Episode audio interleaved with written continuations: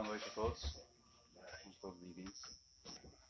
Que a paz de nosso Divino Mestre Jesus esteja conosco e que, pela misericórdia divina, possamos encontrar as palavras mais assertivas para podermos manter a doutrina da forma mais pura, assim como nós quando recebemos. Então, ela também é uma fonte de estudo e é por isso que normalmente nós citamos que embasam o que nós vamos falar. E eu trouxe, baseei essa, essa exposição em alguns livros. É Cartas do Evangelho, O Evangelho por Emmanuel, é, O Evangelho segundo o Espiritismo, O Livro dos Espíritos, O Livro dos Médiuns, Servidores do Além, Livro da Esperança e livro Luz Acima. Esses livros, tirando os da codificação, são todos da mediunidade segura de Chico Xavier, que escreveu muitas cartas. E um dos livros que se chama Cartas do Evangelho tem uma carta aos médiums e que ela é muito interessante para o assunto que nós vamos trabalhar, que é justamente dai de graça o que de graça recebeste. E essa mensagem vem de Casimiro Cunha e diz assim: Irmãos, se a mediunidade faz parte de tua ação, procura nos evangelhos a senda de redenção. Sei que choras, sei que lutas, sei que padeces. Faculdades numerosas não representam a luz. Bom médium é todo aquele que anda sempre com Jesus. Humildade, tolerância, amor e compreensão devem ser toda a ciência de tua demonstração. Foge sempre do elogio de espíritos displicentes, do quadro de teus amigos. Prefere os mais exigentes. Um médio, por suscetível, pode às vezes se perder. Se, se forte, toda opinião tem sua razão de ser. Não ouvides no caminho que acima das devoções deve estar o cumprimento de tuas obrigações. Trabalha, não comercies com as coisas santas de Deus. Teus esforços são sagrados no abrigo e no pão dos teus. Sobre o anseio de pessoas, coloca os princípios santos. Caridade esclarecida, evita-nos muitos prantos. Muita gente te procura sob impressões singulares. Não te perturbe o egoísmo dos casos particulares. Na escola da dor terrestre, cada qual tem sua cruz. Não podes modificar a ordenação de Jesus. Não provoques o invisível em qualquer mediunidade se não podes prescindir de toda a espontaneidade.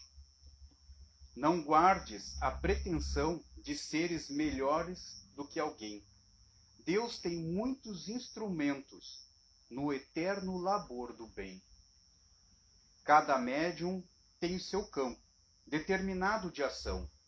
Multiplica os bens divinos guardados em tuas mãos. Publicidade não tenhas. Desejos e ânsias fatais. A vaidade, por vezes, vem da letra dos jornais. Pensa muito, estuda muito, qualquer provisão de luz aumenta o valor divino de tua ação com Jesus. Não te entregues no caminho a todo cientificismo. Ciência sem consciência é porta aberta de abismo. Não desdenhes o ambiente onde o teu campo produz, nem a pequena aventura funciona ou seduz. Se fores mistificado, não te esqueça mesmo aí, que tudo é lição do além que não se esquece de ti. Ora e vigia, e que Deus, das luzes da perfeição, aclare o teu pensamento, conforte o teu coração. Esta mensagem, esta carta aos médios, nós poderíamos já conversar por muito tempo sobre cada estrofe que tem aqui. É uma orientação completa para que nós possamos educar a nossa mediunidade, compreender as nossas sensações, interpretar as informações que chegam até nós. Eu vou destacar algumas palavrinhas para trazer elas de novo, para que elas fiquem mais frescas nas nossas memórias. Procurar nos evangelhos. Qualquer situação, médium, o que nós precisamos, nós encontramos no evangelho. Serviço na verdade. É o compromisso de cada um se queremos estar com Jesus e com a mediunidade, com os amigos espirituais, os benfeitores espirituais ao nosso redor, serviço, na verdade. Andar com Jesus, humildade, tolerância, amor, prefere os mais exigentes, que são aqueles que mais nos cobram. Cumprimento das obrigações. Não comercies. Não faça negócios com a mediunidade. Princípios santos, caridade esclarecida, porque nem tudo é caridade. Nós já conversamos algumas vezes sobre caridade. Caridade esclarecida. Multiplicar os bens divinos. Pensar muito, estudar muito, são algumas palavras que são importantes a gente gravar na nossa mente para que nós tenhamos ela mais forte em nossos corações. Queria fazer uma comparação inicial e trazer uma imagem, a imagem de um farol. Ele está lá com a sua luz no alto, orientando o marinheiro, para que ele não venha bater nas rochas. Existe em nossos lares também a luz, que nos ajuda nas nossas tarefas e que nos possibilita hoje, com a bênção da, que nós temos, de mais tempo para conviver. Temos um semáforo orientando quem cruza, quem para, quem avança. Nas escolas, mesmo de dia, nós encontramos a luz lá em cima, acesa, para facilitar e contribuir com a saúde dos estudantes. Nos hospitais, a luz auxiliando a quem está em recuperação, a quem está em transição. A luz está lá em cima, sempre no, no, no ápice. E mesmo quando nós pegamos um trabalhador como um mineiro que acaba entrando na terra, mesmo nesses ambientes. Muitas vezes no seu capacete a luz está lá em cima, iluminando os passos, auxiliando ele a, abrir e encontrar a pedra que ele está procurando, para que ele possa depois transformar em alimento, pão, fazer os negócios que são necessários. Todos esses exemplos que eu trouxe, é, a luz está sempre em cima. Mas qual é a importância? muito grande. Se nós pegarmos o marinheiro para que ele não bata nas rochas, ela é muito importante. Ela guia, ela auxilia no semáforo, orientando. O mineiro, o candelabro luxuoso, iluminando a ignorância, porque nós estamos aprendendo e aonde a luz está, acaba afastando um pouco mais. Mas tudo isso aí, a luz é importante. Mas o que vale mesmo é o proveito que nós fizemos dela. Porque não adianta a luz estar acesa e eu não querer estudar. Não adianta o farol estar lá e eu não ter a perícia e assim mesmo ficar batendo. Eu preciso me dedicar um pouco mais, porque ela é secundária. E em matéria de mediunidade, o fenômeno é suplemento. O que importa é o serviço. Em qualquer tarefa das boas obras, Deixai, pois, que a mediunidade te brilhe nas mãos. Agora, entre uma lâmpada apagada e a força das trevas, não tem diferença nenhuma. Nós precisamos refletir sobre isso. Nesse capítulo ele fala sobre mediunidade gratuita, ele fala sobre o dom de curar, e Mateus anotou assim o seguinte que Jesus falou: Restituí a saúde aos doentes, curai os leprosos, expulsai os demônios, dai gratuitamente o que gratuitamente haveis recebido. Nos dias de hoje, o que, que nós recebemos de graça? Nós recebemos o ar que nós respiramos, mas não conseguimos transferir. O sol chega até nós de graça, mas nós não conseguimos transferir. A mediunidade é um dom e nós recebemos de graça. Não nos exigiu esforço para adquiri-la, para educá-la, para adquirir não. Por isso, ela chegou até nós para nos auxiliar na nossa compreensão, no nosso desenvolvimento. E já que eu tenho como compreender, por que não auxiliar? O que nos foi dado de graça foi a ajuda para levar, levar o alívio aos que sofrem e como um meio de propagação da fé. Nós vamos voltar a essa história de propagar a fé daqui a pouco. Nesse capítulo, além do dom de curar, ele fala sobre as preces pagas. É, até voltando só um passinho atrás, que eu lembrei de uma situação. O meu irmão, ele é, ele é artista marcial e a primeira arte marcial que ele aprendeu foi, foi de graça que ele adquiriu. E uma vez conversando com ele, ele pegou e disse: Ah, eu não posso cobrar porque eu recebi de graça. Isso é uma interpretação errada. Por quê? Porque apesar dele ter adquirido e de graça, quando ele aprendeu, ele teve o esforço de praticar, de treinar, de repetir, de se dedicar. Exigiu dele esforço. Da nossa mediunidade, não. Ela chega até nós já como um dom ela chega para nós para que nós possamos desenvolver. Nós precisamos aprender a educar. Então, nas preces pagas, a Kardec pergunta na questão 658: agrada a Deus a prece? A prece é sempre agradável a Deus quando dita pelo coração. Pois, para ele, a intenção é tudo. Assim, preferível, olha só, preferível. O capítulo 27 fala pedir obtereis. Nós conversaremos mais sobre prece. E o capítulo 28 é uma coletânea de preces espíritas, que está cheio de preces que a gente pode ler e coisa e tal. Mas olha só, o que, que os espíritos respondem?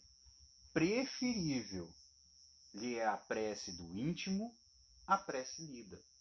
Não quer dizer que ela não tenha valor, mas ele prefere aquela do coração. Por muito bela que seja, se for lida mais com os lábios do que com o coração. A maioria de nós provavelmente deve conhecer o Pai Nosso. E quantos de nós muitas vezes faz um Pai Nosso que nem pensa nas palavras que estão sendo ditas? Ah, mas eu só tenho 30 segundos no meu dia.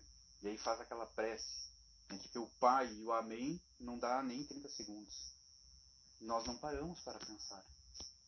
Seguindo aqui, agrada-lhe a prece quando dita com fé, com fervor e sinceridade.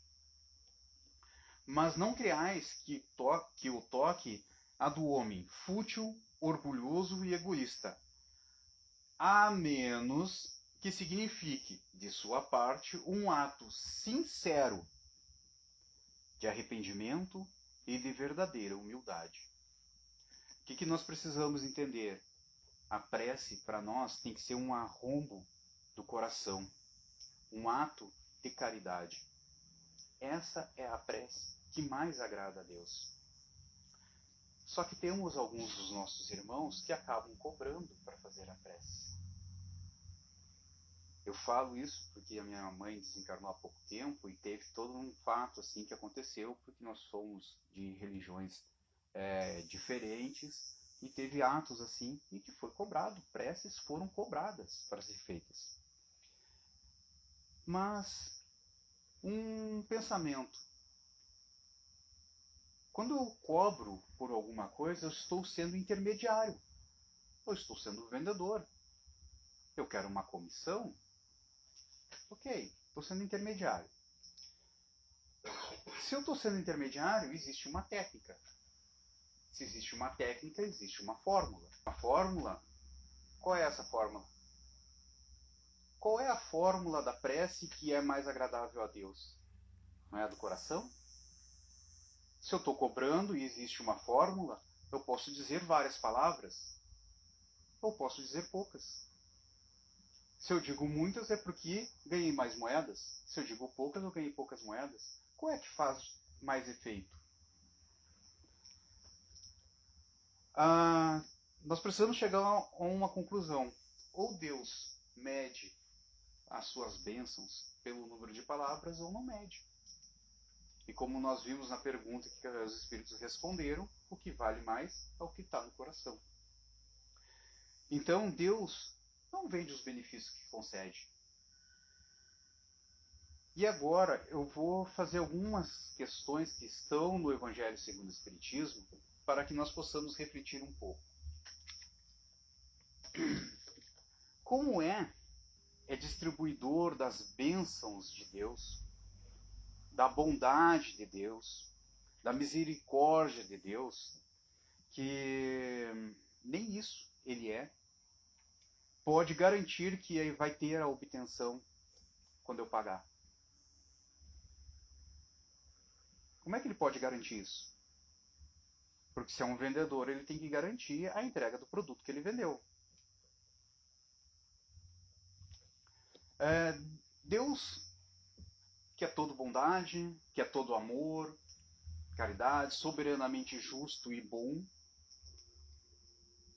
vai condicionar o ato de clemência, um ato de bondade e de justiça a uma soma de dinheiro? Se a soma não for paga, ou se ela for insuficiente. A perfeição absoluta, aquele que criou o universo, criou todos os seres, as galáxias, tudo, tudo que nós pudermos pensar, foi ele que criou. Vai delegar às criaturas imperfeitas como nós taxar os seus próprios benefícios? Aquele caridade, aquela recuperação, aquela bênção. E aquele que compra, aquele que pagou, está dispensado agora de orar? Qual pode ser o fervor dessa pessoa que pagou para que a outra ore por ela? E qual é o fervor daquela pessoa que está que recebeu para fazer a oração? E a gente está reduzindo a, eficácia da prece a uma soma de dinheiro. E que nós precisamos compreender que dinheiro ela é uma convenção.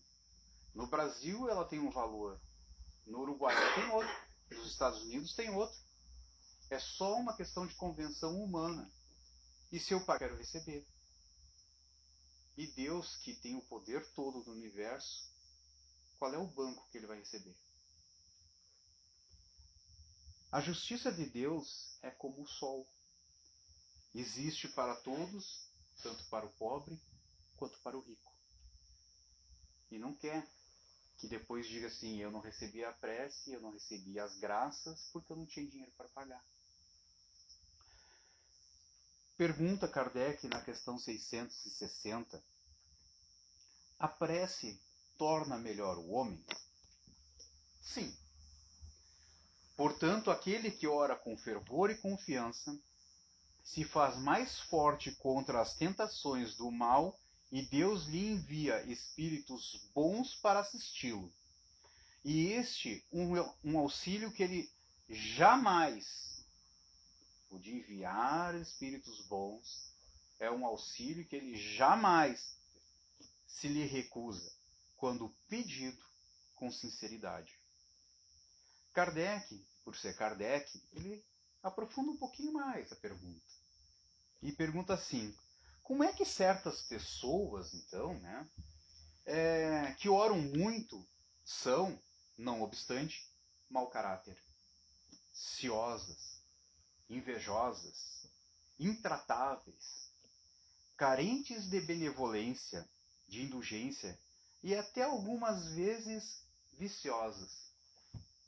Pô, Kardec era Kardec, né? Não deixava barato. Vem cá, mas tem pessoas que passam orando, mas vira e mexe estão fazendo algumas coisinhas que não estão com aquilo que elas estão fazendo, de orando assim, pedindo e mostrando. O que que os espíritos respondem? O essencial, o essencial não é orar muito, mas orar bem. Muitas vezes, uma gratidão, uma palavra, que saia do fundo do nosso coração é muito mais valoroso do que uma linda poesia. Segue aqui ainda. Essas pessoas supõem que todo o mérito está na longura da prece e fecham os olhos para os seus próprios defeitos.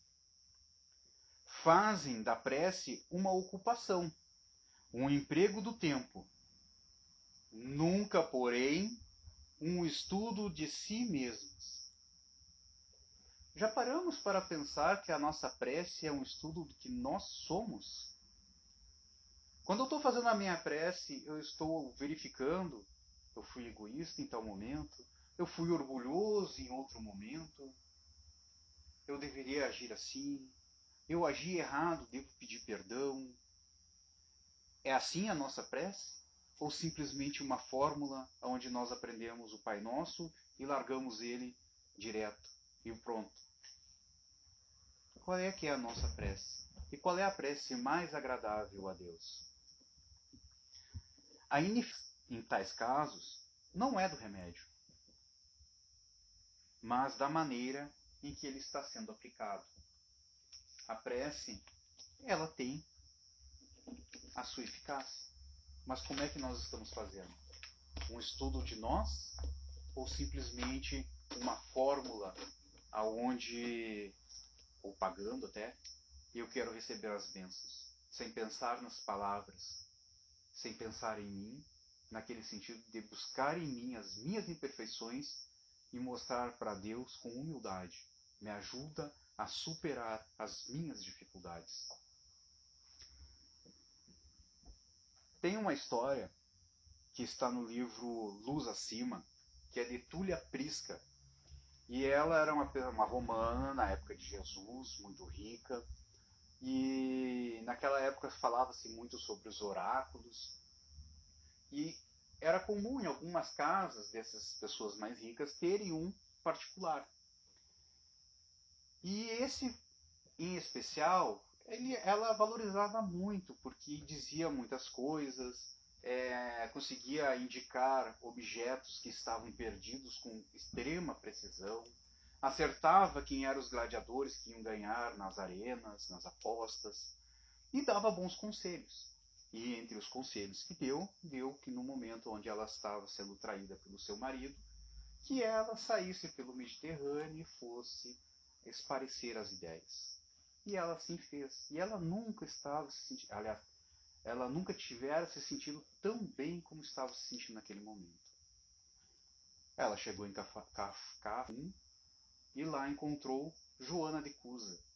Como já conversamos no passado, Joana de Ângeles, naquela encarnação, que já tinha contato com Jesus, e ela relatou essa sua situação e que nunca se sentia tão, é, nunca tivera se sentido tão bem e que ficou sabendo que ali tinha um feiticeiro muito bom, muito famoso, que tinha chegado até Roma, a fama dele, e ela queria consultá-lo. Joana de Cusa fez aquele silêncio ensurdecedor, sabe? Não queria dar continuidade, porque estava o assunto muito, muito fútil, mas com tamanha insistência acabou levando até Jesus.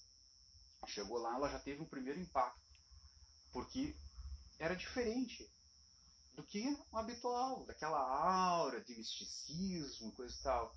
Jesus era uma pessoa simples. Olhava com profundidade para ela. E nesse olhar com profundidade, era um olhar de superioridade, mas não da superioridade que nós conhecemos, mas daquela superioridade moral. Ela ficou sem saber como falar e falou assim: Olha, o senhor conhece o tal oráculo de tal ilha lá? Jesus responde: Olha, adivinhos tem aos montes por aí. Mais um pouco, ela insiste e diz assim: Mas eu vim de tão longe, sou, tenho posses, e o que, que eu posso levar desse meu contato contigo? Tu siga correta possível. Não, mas o meu marido faz isso, meu marido faz aquilo. O que, que eu devo fazer? Perdoa. Ela, assim, como? Perdoar? Tu tá me dizendo que eu devo perdoar o meu marido, voltar, assumir a minha responsabilidade diante dos meus filhos? Sim, é isso. Ela pediu para sair, saiu e lá fora falou com Joana. Ele disse o seguinte: Olha, não é bom. Não é que nem o outro. Por quê? Porque o outro falava palavras que agradavam. E como diz na mensagem inicial, prefiro os mais exigentes. Como tratar um médium?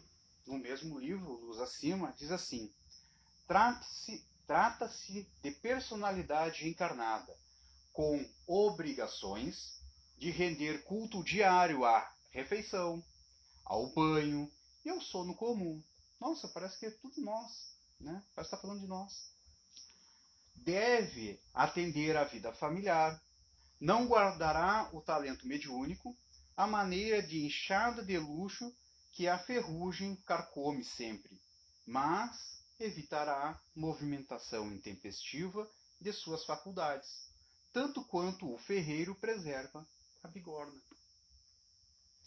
Cooperará com satisfação no esclarecimento dos problemas da vida, junto aos estudiosos sincero.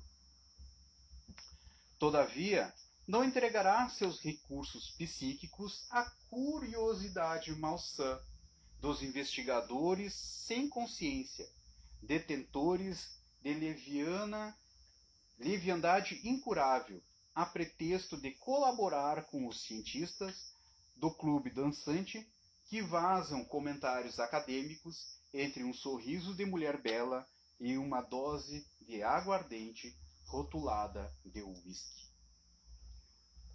Curiosidade malsã. Por que, que não deixa a gente andita para assistir uma reunião mediúnica? Pela curiosidade malsã. Porque vai uns lá para debochar. Não estão preparados ainda para compreender a seriedade. E quem eu quero estar do meu lado? Espíritos bons ou os imperfeitos? Se eu quero aqueles que são bons, normalmente eles são mais sérios. Seriedade é diferente de mau humor. Mas se eles estão comprometidos com um bom trabalho, seriedade da nossa parte também. Sobre os médios interesseiros, no livro dos médiuns, capítulo 28, fala sobre o charlatanismo e o embuste. E fala assim: faculdade, faculdade mediúnica, mesmo restrita às manifestações físicas, não foi dada ao homem para o médium. Como tem médium que gosta de pegar e dizer, eu sou médium. Ah, que superioridade. Não foi dado para ostentar nos teatros de feiras. E quem quer que pretenda ter as suas ordens os espíritos para exibir em público está no caso de ser com justiça suspeitado de charlatanismo ou de mais ou menos hábil predigitador. Assim, se entenda todas as vezes que aparecem anúncios de pretensas sessões de espiritismo ou de espiritualismo. Há tanto por cabeça. Sempre que cobrar, bota um pezinho atrás. Porque mediunidade não é para ostentação e valorização da pessoa. É para fortalecimento da fé. É para alívio dos nossos irmãos. Dai de graça o que de graça recebeu. A mediunidade com Jesus. De tudo o que precede, concluímos que o mais absoluto desinteresse é a melhor garantia contra o charlatanismo. Se ele nem sempre assegura seu desinteresse, inteligentes, priva, contudo, dos maus espíritos um poder pelo meio do qual fecha uma porta de acesso a certos detratores. Se não é garantia que aquela comunicação que eu estou recebendo, o meu desinteresse, e ela pode ser é, mistificada, pelo menos eu estou fechando a porta para aqueles que querem aproveitar esse momento e mistificar. Diminui. Porque normalmente quem gosta de sacanear não sacaneia por muito tempo. Ele quer ter algum lucro. E ele logo desiste. Sobre a mediunidade gratuita, ainda no Evangelho, fala assim: os médios atuais, porque também os apóstolos eram médios, igualmente receberam de Deus um dom gratuito, o de ser intérpretes dos Espíritos, para a instrução dos homens, para lhes mostrar o caminho do bem e conduzi-los à fé. Que eu comentei lá no começo, na carta aos médios. É para isso que serve a mediunidade. E eu vou repetir: para a instrução dos homens, para nos auxiliar a avançar para mostrar o caminho do bem, para conduzi-los à fé. É para isso e não para negócios. Não é por dinheiro. Segue aqui. Não para lhes vender palavras e não para lhes per, per, não para vender palavras que não lhes pertencem. A eles que não são fruto de sua concepção nem de suas pesquisas, nem de seus trabalhos pessoais. A todos. Não quer que o mais pobre fique dela privado e possa dizer: Não tenho fé porque não pude pagar. Não tive consolo de receber o encorajamento e os testemunhos de afeição dos que pranteio, porque sou pobre. Tal a razão porque a mediunidade não constitui privilégio e se encontra por parte, fazê-la paga seria, pois, desviá-la do seu proveito providencial objetivo. Quais são as condições que os bons espíritos se comunicam em ambientes desprovidos de egoísmo, de orgulho e em harmonia? No livro Servidores do Além, tem uma orientação mediúnica que diz assim: para desenvolver, aprender. Para aprender, trabalhar. Para trabalhar, confiar. Para confiar, servir. Para servir, esperar. Para esperar, compreender. Para compreender, auxiliar. Para auxiliar, renunciar. Para renunciar, sacrificar-se. E para sacrificar-se, esquecer-se. Para esquecer-se, iluminar-se. E para iluminar-se, amar com Jesus, hoje e sempre. E finalizando a nossa exposição, no livro Cartas do Evangelho, Casimiro Cunha nos traz uma mensagem para que nós possamos nos esforçar, que diz assim: Meu irmão, nunca procures com os mensageiros do além outra coisa que não seja a luz, a verdade e o bem. estudos, dificuldades, problemas sem solução, é possível que os resolva com a tua própria atenção. Negócios e compromissos da vida material, a consciência é o roteiro da vida de cada qual. Vai aprender, vai lutar, agrada-te, alegra-te em tua cruz, apoiando, apoiado em forças estranhas, ninguém se eleva a Jesus. Queridos irmãos, tudo que eu passei estão nos livros que eu citei. Quem estiver disposto a compreender um pouco melhor, lá terá muito mais detalhes e é muito mais rico do que eu consegui expor nesse pequeno tempo. Muito obrigado.